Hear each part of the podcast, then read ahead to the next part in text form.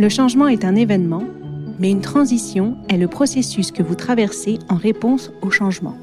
William Bridge. Je suis Caroline Loisel et vous écoutez le podcast Décarbonons-nous. Avec Argos With You et son fonds dédié à la décarbonation des PME et ETI européennes, nous vous proposons ce podcast sur les success stories de la transition écologique des entreprises. Comment engager l'entreprise dans son ensemble et ses parties prenantes? Quels sont les bénéfices attendus? Et surtout, concrètement, par où commencer Jack Azoulay et Sandra Lagumina sont allés interroger des acteurs et des actrices en chemin vers cette transformation. Écoutons-les. Bonjour chères auditrices, chers auditeurs. Aujourd'hui dans Décarbonons-nous, j'ai le très grand plaisir d'accueillir Antoine Fievet.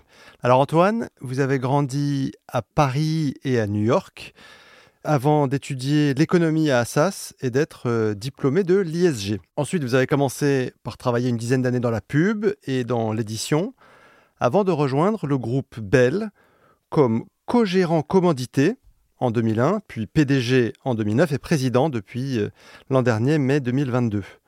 Alors disons-le tout de suite, ce choix de rejoindre Bell est tout sauf un hasard, puisque vous êtes en réalité l'arrière-arrière-petit-fils de Jules Bell, le fondateur de ce groupe dont les racines remontent à 1865, plus d'un siècle et demi, et qui regroupe des marques iconiques, connues de tous les Français, Kiri, Babybel, Boursin, entre autres. C'est d'ailleurs votre arrière-grand-père, Léon, je crois, qui euh, lance en 1921, avec un succès qui ne se dément pas depuis, le premier fromage à portion individuelle, la fameuse vache Kiri.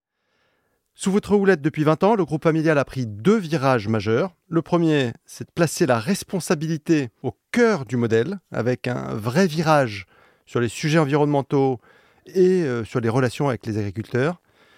Et puis le deuxième, c'est euh, transformer votre groupe euh, historiquement fromager en un acteur diversifié de l'alimentation et de ce qu'on appelle le snacking sain et durable. Ce qui veut dire en, gros que vous vendez aussi aujourd'hui des produits à base de fruits et végétales en ayant notamment racheté les marques Pompot et euh, Nourish. Et la bonne nouvelle, c'est que ça semble marcher puisque votre groupe connaît aujourd'hui d'excellents résultats. Et ça, ça tombe bien puisque ce qu'on cherche à mettre en avant dans ce podcast, c'est précisément des entreprises qui ont fait de la transformation écologique un levier de croissance et de création de valeur à long terme. Et c'est sur ce thème que je vais vous interroger. Alors première question, euh, Antoine, pour démarrer. Qu'est-ce que j'ai oublié de dire d'important dans cette introduction sur vous et sur euh, votre groupe, le groupe Bell?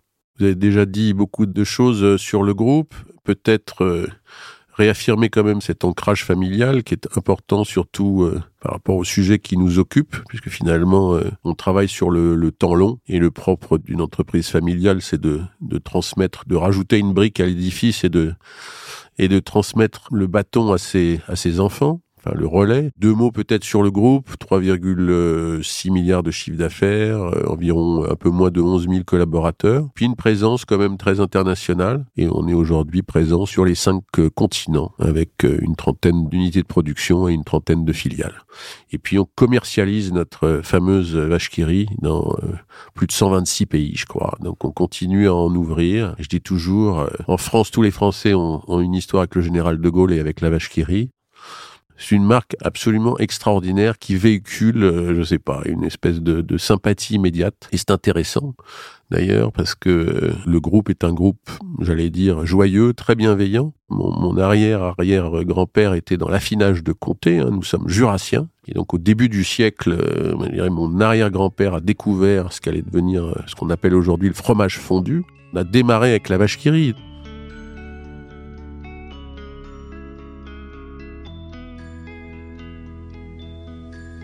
Bon, alors plongeons dans le cœur de notre sujet du jour. Les racines de votre entreprise plongent dans le lait, si je puis le, formuler ainsi.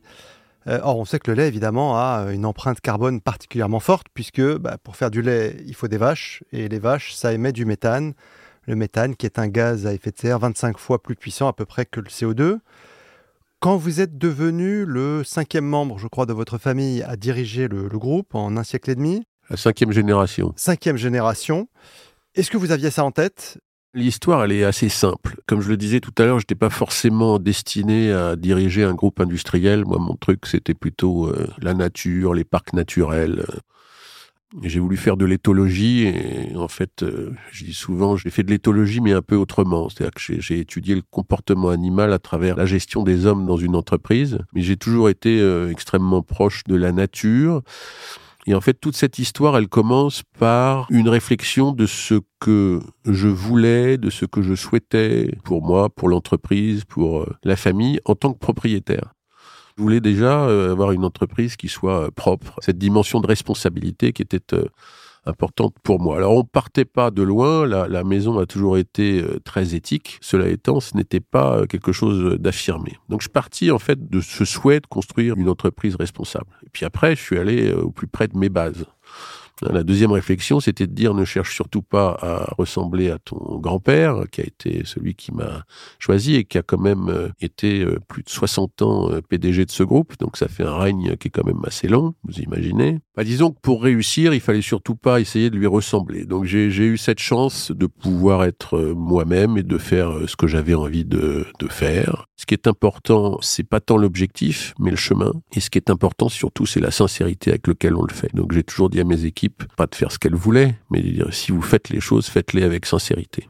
Bell est un groupe de taille moyenne. On est allé regarder ce que faisaient les grands, euh, les très bons en RSE, et puis on s'est dit, ben, on va essayer de faire la même chose, voire mieux. Le deuxième point euh, important qui m'a conduit à, investir sur cette dimension de responsabilité environnementale, c'était que moi j'avais été euh, cadre moyen dans une entreprise d'édition et en fait j'avais besoin de savoir pourquoi je me levais le matin. Et très rapidement, quand je suis arrivé chez Bell, je me suis dit, euh, voilà, qu'est-ce qui va donner du sens à que toutes ces familles qui travaillent pour le groupe euh, soient motivées de venir soient motivées, voilà, mmh. soient heureux. Là encore, c'est pas de la, la, philanthropie, on peut appeler ça de la bienveillance. Moi, j'appelle ça une façon d'être plus productif. Et en fait, la dimension environnementale était quelque chose qui était euh, parfaitement transversal, qui pouvait être, je dirais, entendu par tous, et que, au fond, si on réussissait l'exercice, chacun pourrait contribuer.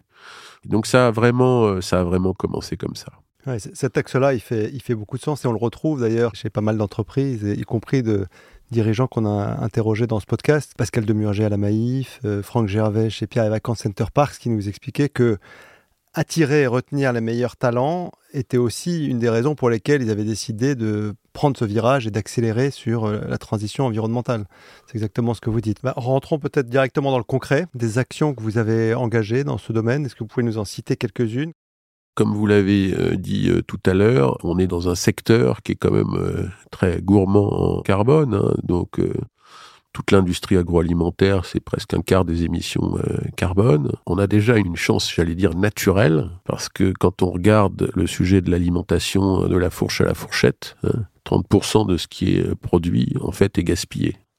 La portion, qui est notre euh, notre ADN. On fabrique, euh, je crois, 30 milliards de portions par an. La portion est la portion d'un produit ambiant, c'est-à-dire qui échappe à la chaîne du froid, hein, ce qui est le typiquement une vache qui rit, en fait, c'est pas gaspillé. La portion, ça permet l'accessibilité, c'est la juste dose, et donc c'est pas gaspillé. Donc, en luttant contre le gaspillage alimentaire, euh, on travaille déjà sur 6% des émissions de carbone, hein, c'est-à-dire 30% euh, euh, des 25%.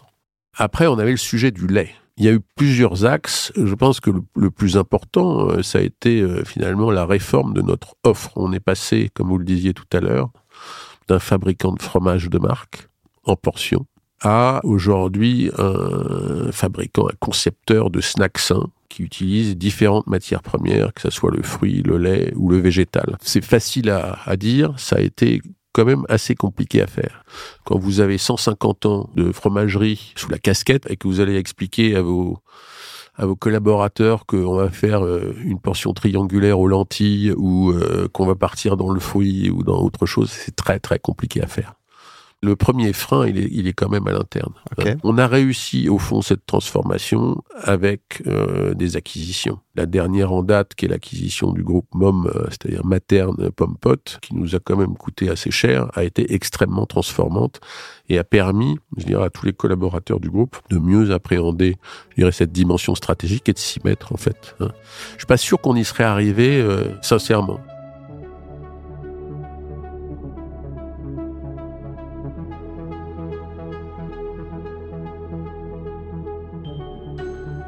D'une certaine façon, les pommes potes, ça ressemble beaucoup à ce que vous faites. C'est de la portion individuelle. euh. Alors ça paraît simple comme ça, ça a été un peu plus compliqué. euh, convaincre, je dirais, euh, même la famille qui au départ comprenait pas tout à fait pourquoi euh, j'avais décidé de partir dans le dans le fruit. Hein, pomme pote, ça échappe à la chaîne du froid. C'est pour ça que c'est dans tous les cartables des enfants. Au niveau de l'objectif, euh, il a été annoncé à 2030, moitié protéines animales, moitié protéines végétales. Donc on a encore du chemin à faire. Aujourd'hui, le le végétal représente à peu près euh, 20 à 25 de, en tout cas des des volumes, un peu plus de la profitabilité. La deuxième démarche, c'était évidemment euh, de réduire euh, notre empreinte par tous les moyens euh, possibles. Énergie verte, biomasse, transformer les chaudières. bon, donc, on est parti un peu tout azimut. Il faut savoir que le scope 1 et 2 de Bell représente 4%. Donc j'ai toujours raisonné scope 3. Le lait, à lui tout seul, c'est 70% de notre empreinte. Ça, ça veut dire, pardon, que vos émissions directes, l'énergie que vous utilisez dans vos usines, euh, etc., ça, c'est 4% de vos émissions Voilà. totales. 96% vient de vos fournisseurs. Absolument. Alors, s'attaquer au lait, c'était pas simple. Il fallait d'abord, euh, je dirais, résoudre le problème de nos fermes. On n'est pas propriétaire de nos fermes, on passe des contrats avec nos éleveurs laitiers. Avant les lois Egalim, euh, en fait, il y avait une grande détresse dans les campagnes. Quand j'ai démarré en, en 2001, il y avait 120 000 é- éleveurs laitiers en France. Aujourd'hui, il en reste un peu moins de 55 000. Il y a un vrai sujet de renouvellement avec une profession euh, qui n'attire plus les, les jeunes. J'ai toujours raisonné en écosystème.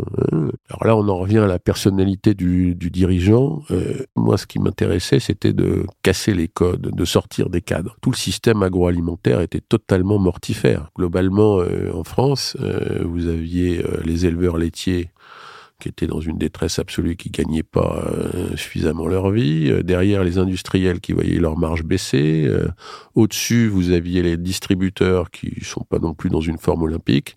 Et un consommateur qu'il va quand même falloir éduquer, puisqu'on passe son temps à lui dire que finalement, un bon prix, c'est le prix le plus bas.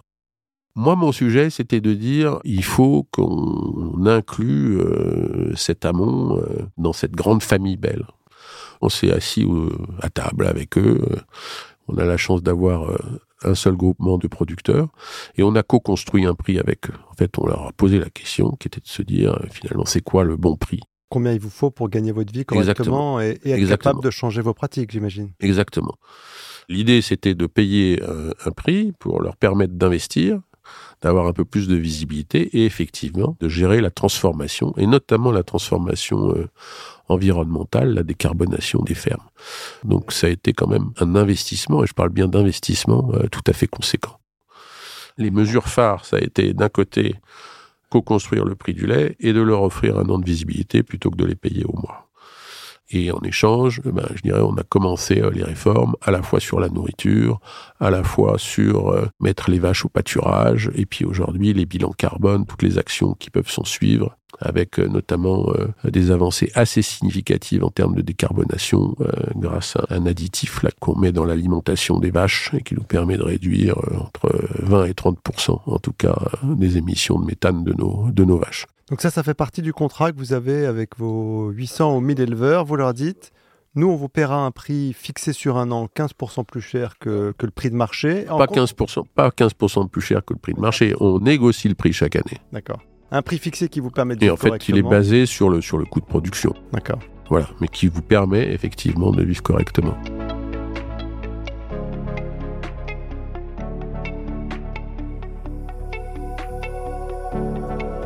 Vous allez peut-être replanter des haies Ça fait partie aussi des, fait. actions que vous leur Ouais, demandez ouais, tout à fait. Tout à fait. Il y a un prix fixe et puis après, il y a des primes. Et ces primes sont accordées, par exemple, il y avait 20 centimes euh, entre le pâturage et euh, la nourriture euh, non OGM, par exemple. hein. Ça représentait 20 centimes que l'on payait au-delà du prix qui était co-fixé avec eux. hein. D'accord. Et vous les accompagnez, vous leur Alors, fournissez évidemment, on leur, fournit du service, on les suit, on les forme si besoin, on partage avec eux, mais on ne définit pas, par exemple, un régime alimentaire pour leurs troupeaux. Ils ont la liberté de faire ce qu'ils veulent. Oui. Et je dirais que la, la prochaine étape, et ce qu'on a peut-être euh, pas tout à fait fait au début, on va accorder plus de primes à nos éleveurs qui sont les plus vertueux. C'est-à-dire ceux qui font des efforts recevront plus, alors qu'avant tout le monde avait un peu la même prime. plus individualisé. Et est-ce qu'il y a des bénéfices induits du type une plus grande fidélité des éleveurs euh, à la marque? Je me rends pas compte s'il y a un, mercato du meilleur éleveur. Alors d'abord plusieurs plusieurs choses. Politique mondiale, accompagnement par le WWF qui nous mord le mollet quand il faut euh, et avec qui on a commencé à co-construire l'histoire, hein, puisque la première démarche d'ailleurs, ça a été de construire une filière responsable avec les femmes en, Amazonie, enfin au Brésil, pour faire du soja responsable. Ça a démarré comme ça, sachant qu'aujourd'hui, évidemment, déforester l'Amazonie pour nourrir nos vaches, de toute façon, c'est pas la solution, évidemment. Mais on a démarré en fait cette euh, collaboration avec le WWF qui nous suit, qui nous accompagne sur ce projet.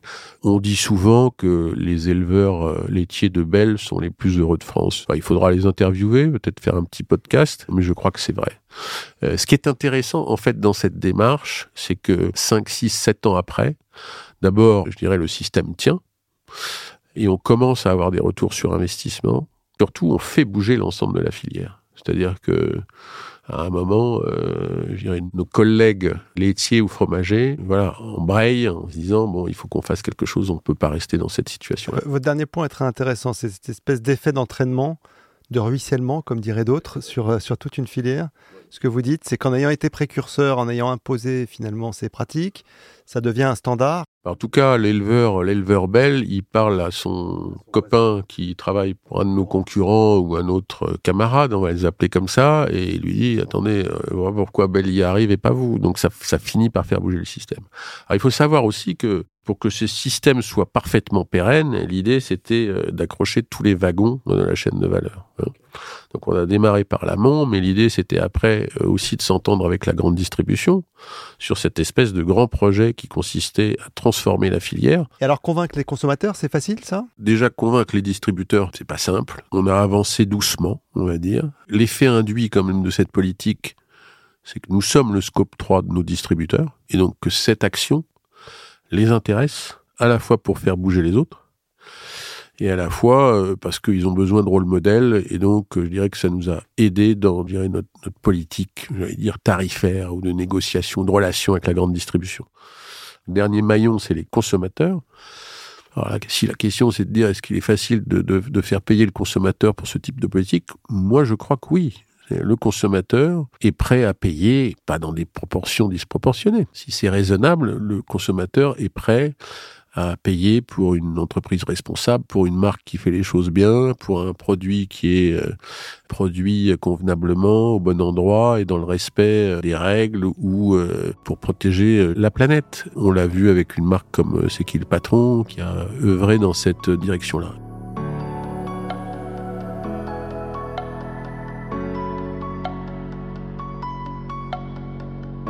Mais comment vous faites pour que les consommateurs sachent toutes eh ben les actions que vous faites? Pour le moment, ça, on l'a mal réussi. Ça fait partie de mes, mes frustrations. Je dirais que ce qui nous reste à faire, c'est d'expliquer aux consommateurs euh, beaucoup mieux ce qu'on fait. Et c'est notre première responsabilité en tant que grande marque. Hein. Je le répète, euh, si les grandes marques euh, n'embrassent pas ce genre de sujet, ben, il faut qu'elles changent de métier, j'allais dire. vous disiez que les vos produits que les distributeurs vendent en magasin, c'est leur scope 3 Nous sommes le scope 3 des distributeurs. Je me souviens d'avoir lu que pour Carrefour, par exemple, le scope 3, c'est 98% de leurs émissions. Une fois qu'ils ont mis des portes à tous leurs frigos, des panneaux photovoltaïques sur les toits des magasins, des entrepôts, des, des la chaîne du froid qui leur coûte un peu de carbone. Euh, il y, a le transport, la chaîne du froid, et puis les trajets de leurs clients jusqu'au magasin, et puis après la fabrication des produits qu'ils vendent, c'est quand même une grosse part de leurs émissions de carbone. Tout à fait. Enfin, et encore une fois, il y a même des, partenariats. Enfin, on s'inscrit dans des, dans des partenariats sur ces sujets-là, ce qui permet aussi d'avoir une autre porte d'entrée pour discuter avec la grande distribution et co-construire avec cette dernière. Mais je le répète, pour que le, le système soit vraiment performant, il faut que tout le monde y contribue. Hein. Donc on a, je dirais, quelques acteurs de la distribution qui nous ont accompagnés, quand tout le monde joue le jeu, ça marche mieux. Et il faut reconnaître que le lait, c'est notre premier centre de coût. Hein. C'est 50% des coûts du groupe. C'est pareil, on vous apprend pas dans les grandes écoles de commerce à prendre des décisions qui consistent à payer 15% plus cher votre premier centre de coût. Hein. Donc c'est vraiment des décisions qui sont un peu contre-intuitives, mais qui s'inscrivent, je dirais encore une fois, dans le temps. Hein. C'est un peu des paris sur l'avenir. Et c'est là qu'être un groupe familial et avoir comme perspective le très long terme peut être un vrai avantage. Encore une fois, les plus difficiles à convaincre, ça a été euh, les acheteurs de Bell. Quand vous dites à un acheteur qui a passé 30 ans de sa vie à négocier au plus près le prix du lait et vous lui dites en fait le prix c'est plus le sujet aujourd'hui, on l'a co-construit et on va le payer plus cher que nos concurrents, il est complètement perdu. Et ça devient un frein, c'est-à-dire qu'en fait tout le système se met en réaction.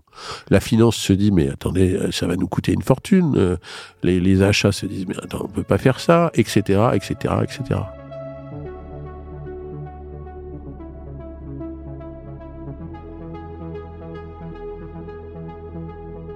Alors c'est ça qui vous a conduit à réorganiser euh, votre groupe. Je crois savoir que votre directeur financier n'est plus directeur financier. Ce qui nous caractérise, je dirais, c'est qu'on a investi sur ce sujet dès 2003 avec euh, une préoccupation qui a été portée par euh, la direction générale. Et puis petit à petit, on a structuré les choses avec le démarrage d'une scorecard et d'une représentation de la fonction dans le comité de direction à partir de 2017. On a démarré cette histoire en, le mettant sous le chapeau à l'époque du DRH, de la communication et des affaires publiques. Et puis en 2017-2018, je me souviens plus très bien, on a vraiment commencé à, inscrire cette jambe de la responsabilité dans toutes nos actions. On a, euh, je dirais, des critères, par exemple, en termes de rémunération de nos collaborateurs qui sont basés sur la responsabilité. Donc on marche toujours sur ces deux jambes, responsabilité et profitabilité. Et à ce moment-là, je me suis dit, mais euh, au fond, pourquoi ne pas mettre cette responsabilité sous l'autorité de celui qui chapeaute la finance? Alors on m'a dit, mais tu vas mettre la RSE sous la finance. J'ai dit non, je la mets pas sous la finance. Je la mets à côté de la finance, pilotée par une même personne. Alors effectivement, on n'a plus de directeur financier chez Bell, on a des patrons de l'impact, Chief Impact Officer, qui sont en fait dans une équation d'arbitrage permanent. Quand ils tirent d'un côté, euh, ils défavorisent l'autre. C'est très intéressant, hein.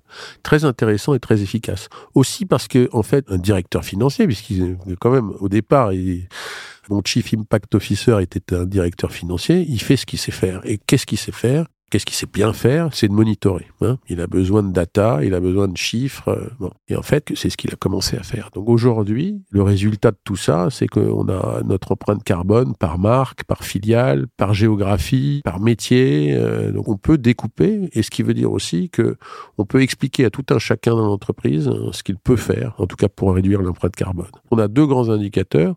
Un indicateur qui est sur euh, l'accidentologie. Hein. on est sur le zéro accident. Et on a fait beaucoup de progrès là-dessus. Et puis on est aussi sur notre indicateur carbone.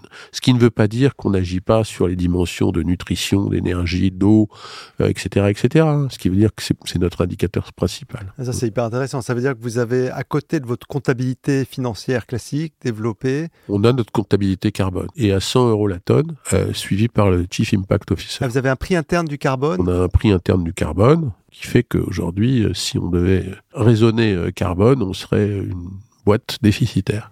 Vous intégrez dans toutes vos décisions d'investissement un prix de la tonne de carbone on le suit. Ah. On a notre résultat euh, et on a notre résultat avant et après impact carbone. Ce qui nous permet aussi d'être un stimuli. Hein. Donc on a des objectifs qui sont assez clairs. On s'est inscrit évidemment dans toutes les trajectoires possibles et imaginables. Donc on est sur les 1,5 degré euh, des accords de Paris. On a un objectif qui est de neutraliser notre scope 1 et 2, mais encore une fois, on est sur 4% de notre empreinte. Donc euh, ça, ça sera fait d'ici 2025. Et puis, euh, bah, je dirais, euh, encore une fois, on est dans cette politique qui construira à réduire tout ce qui est possible. Et puis, on a démarré parallèlement, depuis 2-3 euh, ans, un grand projet de compensation.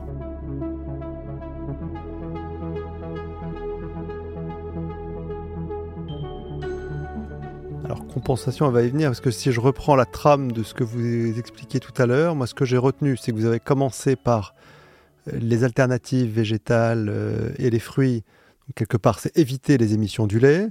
Ensuite, sur le lait, vous avez tout fait pour réduire avec euh, les contrats avec les agriculteurs. Et puis, donc, il y aurait la troisième partie qui est euh, la partie compensation. Éviter, réduire, compenser, ça, y ressemble. On ne veut pas réduire le lait, on veut maintenant développer le végétal. Hein. Parce que la protéine, la protéine animale est une bonne protéine. Hein. Bon, cela étant, je pense que le fromage deviendra euh, un produit de luxe. Hein. Le lait continuera à augmenter. Euh, et puis pour des raisons environnementales, à un moment, les choses vont, vont, probablement être plus compliquées. Mais ça reste une très très bonne protéine. Quand on parle de nourrir le plus grand nombre, euh, avec responsabilité, ça reste une très bonne protéine. Et ce qui est intéressant, encore une fois, nous, Belle, au départ, on est des, je dis toujours, on est des mélangeurs. Hein. Aujourd'hui, on va prendre du lait, on va prendre du fruit, on va prendre des graines, on va prendre des végétaux et on va mettre ça dans une portion triangulaire. Ce qu'on sait bien faire, c'est packager avec beaucoup de vélocité, que ce soit des gourdes, que ce soit des petits snacks, comme on les appelle. Puis ensuite, ce qu'on sait faire aussi, c'est marketer. Hein. On a bâti des grandes marques euh, qui sont iconiques. On a deux marques centenaires, hein, Mont Blanc et Vache C'est pas si courant que ça. Hein. Alors effectivement, il y a cette troisième dimension. Si on veut aller jusqu'au bout, en disant, ce qu'on ne sait pas réduire aujourd'hui, ben, on va le compenser. Et notamment sur ce scope 3, et notamment sur la partie du lait, il y a une grosse partie qu'on ne sait pas réduire aujourd'hui. Ça ne veut pas dire que avec les techniques qui avancent, on ne trouvera pas de solution pour demain. Hein. Je vous ai parlé tout à l'heure de cet additif là qui nous vient de chez DSM Firmenich, hein, qui est quand même euh, c'est énorme, 25% des émissions des troupeaux de nos éleveurs, c'est considérable. Cela étant, hein, il reste une grosse partie de notre empreinte qu'aujourd'hui on ne sait pas réduire. Donc, on s'est lancé dans donc un, un, projet de compensation. Alors, à travers la forêt, ce qui est intéressant, en fait, c'est que je retrouve mon, fait, je suis parti de la forêt hein, pour démarrer cette aventure. Hein. Quand je suis pas au bureau, je suis dans mes bois avec mon chien et je retourne à la forêt. Euh, voilà, après avoir euh, transmis, euh, je dirais, la direction générale à, Cécile Béliot, qui est cette jeune femme non familiale très brillante. Maintenant, je me consacre avec bonheur aussi beaucoup à ces à ces projets de compensation qui sont très stimulants.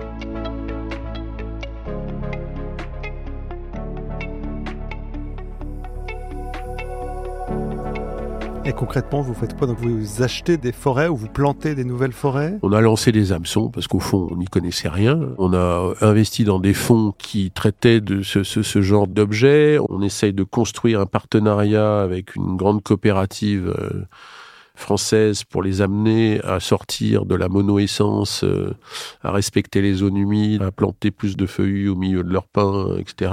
On a un projet de préservation d'une grande euh, forêt primaire. Et puis, on a notre fameux projet, euh, qui est celui sur lequel je pense nous allons euh, maintenant plus nous, nous focaliser, qui est un projet d'entretien et de restauration des tourbières. Quel est l'intérêt de préserver des tourbières? Les, tourbières, ça fait partie des zones humides. Il se trouve qu'il y en a plein dans notre région d'origine, qui est notre beau Jura. Ça représente 3% de la surface mondiale et mhm. ça stocke autant de carbone que toutes les forêts euh, sur le globe. Hein. Donc ce sont des formidables éponges à carbone, mais ce sont aussi, quand elles sont détruites, elles rejettent tout le carbone stocké. Ce qui est fantastique avec les tourbières, c'est qu'en en fait, on embrasse à la fois le sujet du CO2, à la fois le sujet de l'eau et à la fois le sujet de la biodiversité. En travaillant sur ces sujets, on s'est aperçu que des besoins importants euh, chez beaucoup d'acteurs en France et ailleurs. Donc on a investi dans une petite boîte de génie écologique. C'est un, mot savant pour dire que c'est une petite entreprise de BTP, mais qui a pour spécialité de travailler sur ces zones humides, délicates, hein, parce qu'il y a toujours un, un à protéger, une plante, une espèce rare, un papillon qu'il faut pas déranger. Donc quand on arrive avec sa pelle ou son tracteur, il faut faire attention. Voilà, donc un projet euh, qu'on a mis deux ans à construire, parce que bien évidemment, il faut mettre euh, tout le monde d'accord. C'est pas simple. Hein. C'est un des grands secrets d'ailleurs. Le jour où on réussira à, faire en sorte que les privés travaillent avec les publics et les ONG, en fait, on fera des choses formidables. Alors c'est ce qu'on a réussi à faire dans le Jura, hein, mais il a fallu convaincre, euh, je dirais, la région, les collectivités, les épages, les parcs naturels, les espaces machins, l'agence de l'eau. Enfin bon, donc ça a été deux ans de travail. Et je dois dire que euh, c'est aussi euh, la dimension éthique et l'histoire de Belle et de Vachequerie dans le Jura qui nous a permis aussi de convaincre et de rassurer en fait les différents acteurs. Hein. Qui a plaidé en votre faveur. Mais, quand vous dites on a lancé toutes ces initiatives, on c'est le groupe Belle, donc il a fallu à nouveau convaincre euh, d'abord votre famille et les actionnaires et puis les salariés. Alors les salariés, il n'y a aucun problème. Pour être très sincère, pour le moment, je suis pas sûr que l'actionnaire euh, soit totalement conscient de ce que ça représenterait de compenser, euh, je dirais, euh, l'ensemble du carbone. Ça se compte en centaines de millions d'euros. Hein. Donc, ce sont des projets qui sont lourds. Hein. Ce sont des projets qui sont lourds, qui pour le moment, encore une fois, été acceptés par la famille actionnaire. On va voir dans le temps si on peut tenir ce montant d'investissement. On fera ce qu'on pourra. Et encore une fois, je dis toujours, ce qui est important, c'est le chemin, c'est pas l'objectif.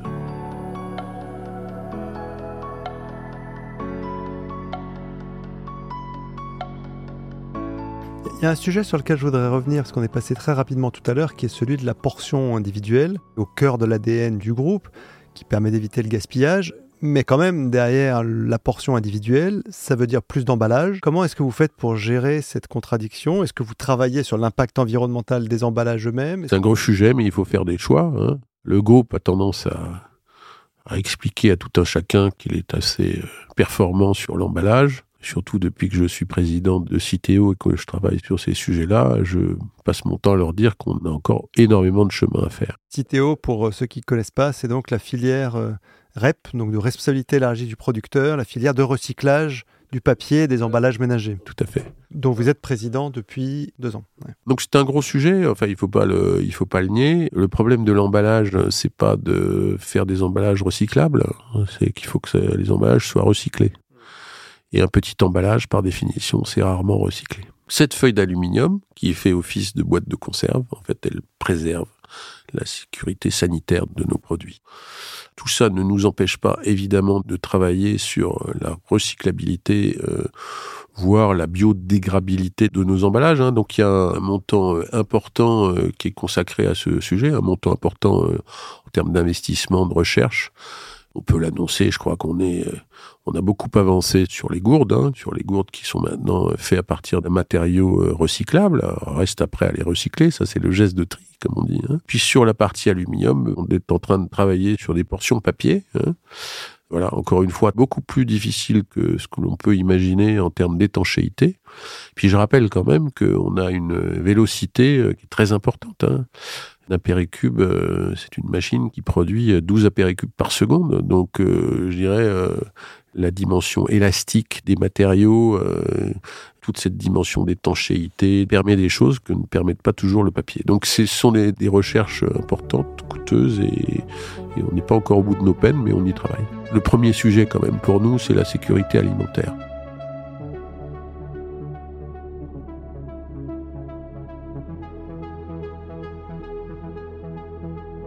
On approche de la fin de ce podcast, peut-être euh, des questions pour prendre un peu de recul.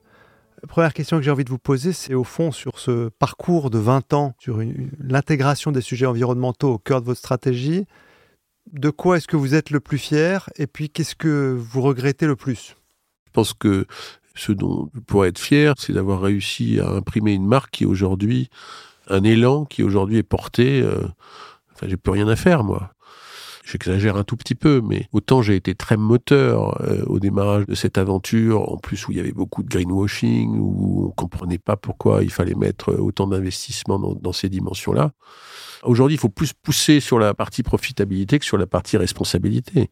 Les collaborateurs, ils ont envie d'être responsables, ils ont envie d'être fiers de leur boîte, etc. Donc je dirais que ce mouvement-là, toute cette dimension de sens, je pense que c'est un élément de fierté. Enfin, je veux dire, la réputation de la, de la marque Belle sur ces sujets-là est aujourd'hui inscrite, reconnue, alors pas encore suffisamment par le consommateur.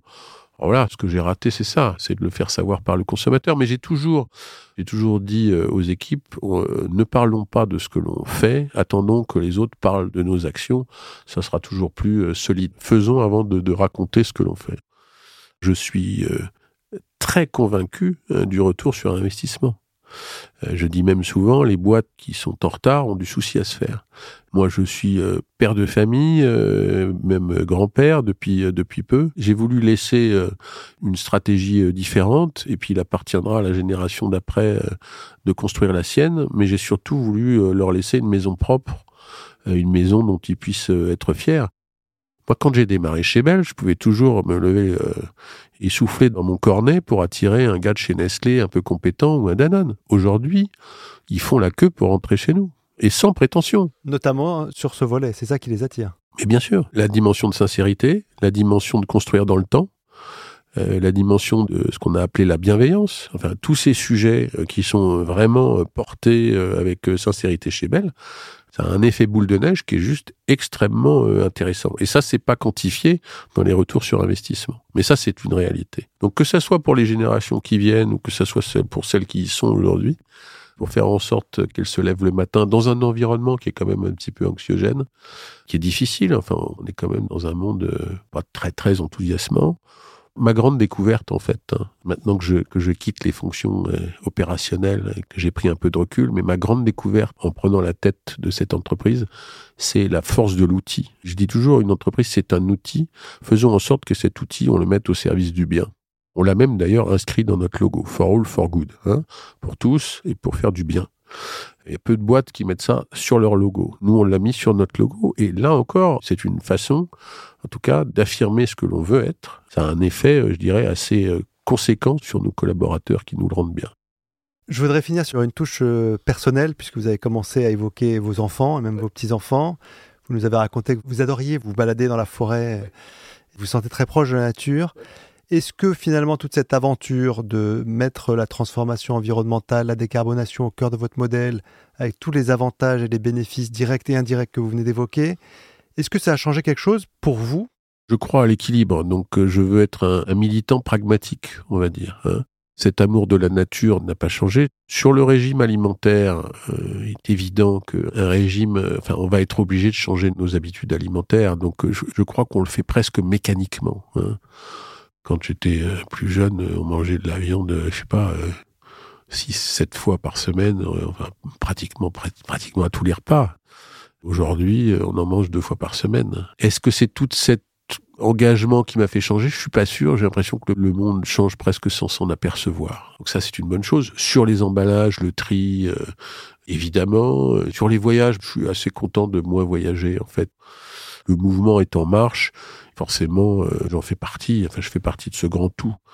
Je suis militant, mais pas donneur de leçons. C'est-à-dire que, en fait, ce qu'on essaye de faire chez Bell et ce que j'essaye de faire à titre personnel, c'est de d'expliquer avec enthousiasme ce qui me ce qui me plaît et la direction que je vais prendre à l'entreprise et au fond euh, voilà si ça peut en inspirer quelques-uns tant mieux euh, on fait déjà à notre échelle tout ce qu'on peut faire pour faire bouger les lignes eh ben, si ça peut en inspirer, c'est tout l'objectif de ce podcast. Et eh ben voilà. Merci beaucoup Antoine Fievet, j'ai été ravi de vous accueillir. À très bientôt. À bientôt. Merci à vous, chères auditrices et chers auditeurs, d'avoir écouté cet épisode. Je dois dire que je suis particulièrement heureux d'avoir invité Antoine Fievet aujourd'hui pour au moins deux raisons.